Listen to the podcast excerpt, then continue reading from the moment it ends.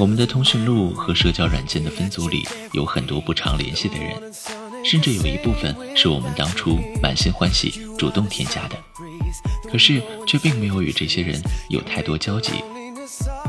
看到兔子先生碎碎念的这篇文章，对方已通过您的好友申请，然后呢？我觉得题目很有意思，看完后觉得文章写得很贴切，所以在这儿分享给各位耳朵。在收听节目的同时，不要忘了关注我们的官方微博“月光浮语网络电台”，公众微信“城里月光”，每天一首晚安曲伴你入眠。关注何川的新浪微博，大写的 L L 何川，河流的河，山川的川，L L 何川，来和我谈天说地，分享心情。接下来，我把兔子先生碎碎念的故事讲给你听。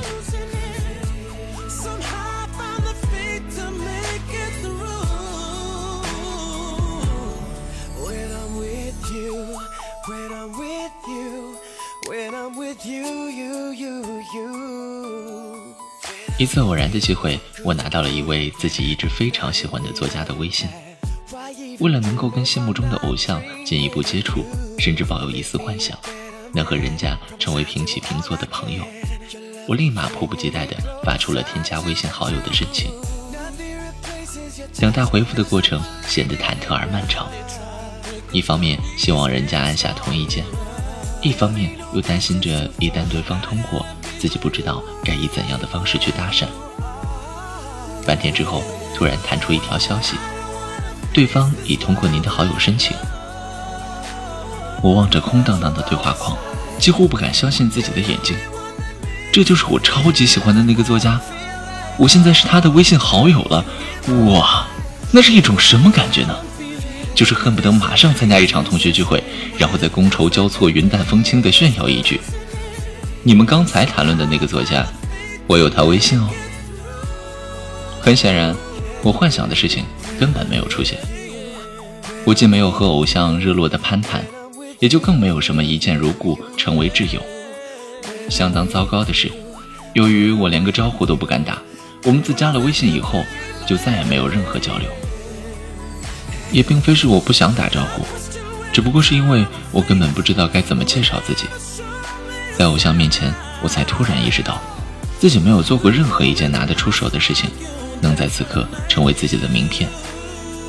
唯一的变化恐怕就是，我可以随时看到偶像的朋友圈了。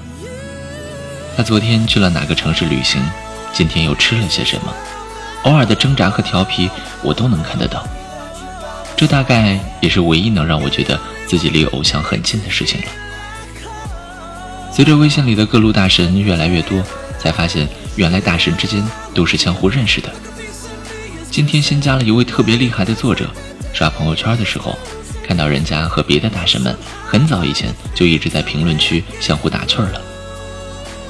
微妙的是，越厉害的人发朋友圈的时候越是无所顾忌。考虑到他们的朋友圈连我都能看得到，那大概就是人家没有屏蔽任何人吧。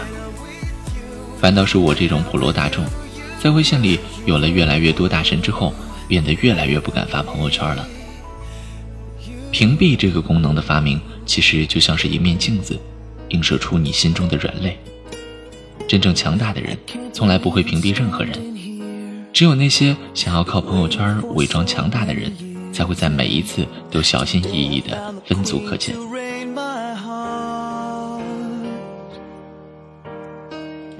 当别人作为嘉宾出席各类高大上的论坛，在朋友圈里宣传自己的新书。自己每天发的动态，无非是今儿又发现了一个特别好吃的火锅，或者终于通过了一门考试。跟别人比起来，自己就是一个彻头彻尾大写加粗的 low。所以到后来，我就干脆把朋友圈里所有的大神都屏蔽了。不仅如此，看到人家发朋友圈，甚至连赞都不敢点。或许不要冒泡，自己还能安安稳稳地潜伏在别人的朋友圈里。一旦哪天点个赞，让人家看到是个不认识的 low 逼，估计就会被直接删好友了吧。我就这样以怂的不能再怂的姿态，沦为了一个伟大的旁观者。我们经常会产生一种错觉，就是当认识了许多厉害的人之后，自己也会变得更厉害。而事实上，这些不过是被自己当做吹嘘的资本，在一次次的吹嘘中，不仅欺骗了别人，更蒙蔽了自己。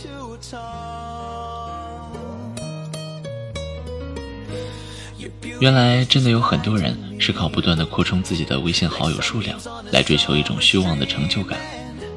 就像是在网络上不发达的年代，总会有人热衷于收集各种名片。他们不仅用充满功利的态度把所有交情都量化计算为人脉，而且愚蠢的认为所谓人脉不过是一个联系方式。事实上，每个人心里都清楚，在你真的遭遇挫折、深夜无助的时刻。通讯录里能放心去打扰的人，屈指可数。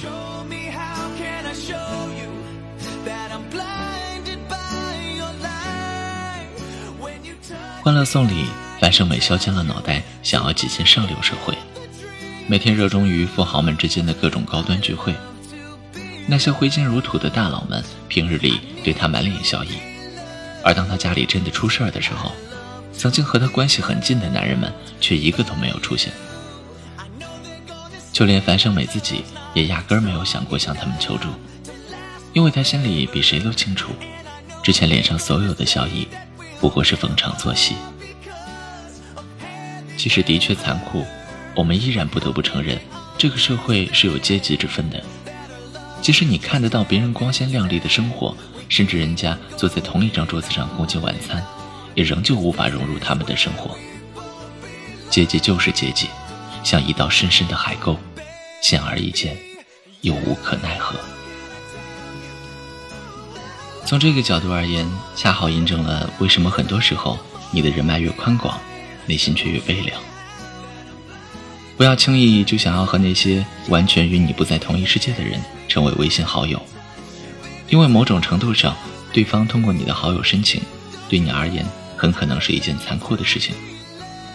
从你抱着乞求的态度去加好友的那一刻起，就早已注定了两个人之间不可逾越的鸿沟。你或许永远都是美好的旁观者，却终难成为美好本人。所有的距离和阶级，本质上都是人本身的差距。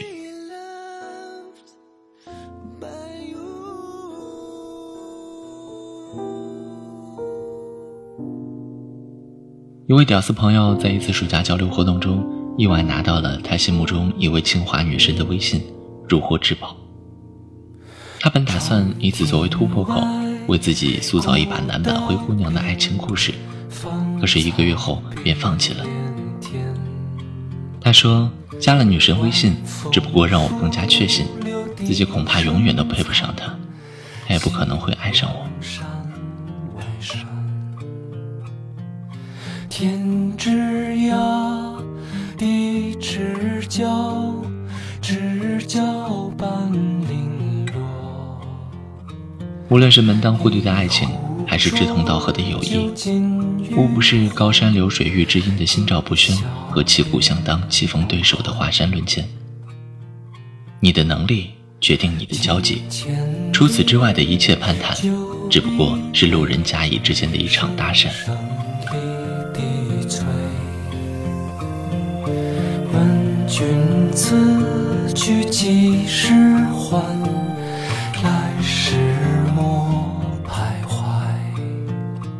我觉得这篇文章基于两个例子所得出的结论有些片面，但我承认里面有两句话说的特别对。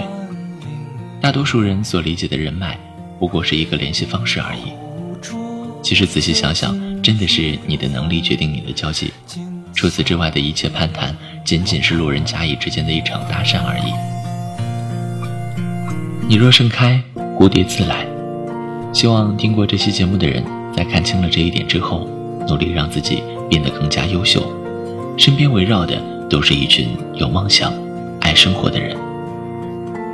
大家可以通过新浪微博大写的 L L 河川，河流的河，山川的川，来跟我取得联系。有喜欢的文章，不要忘了通过微博投递给我哦。我是河川，期待与你下一次的相遇。问君此去几时还？来时莫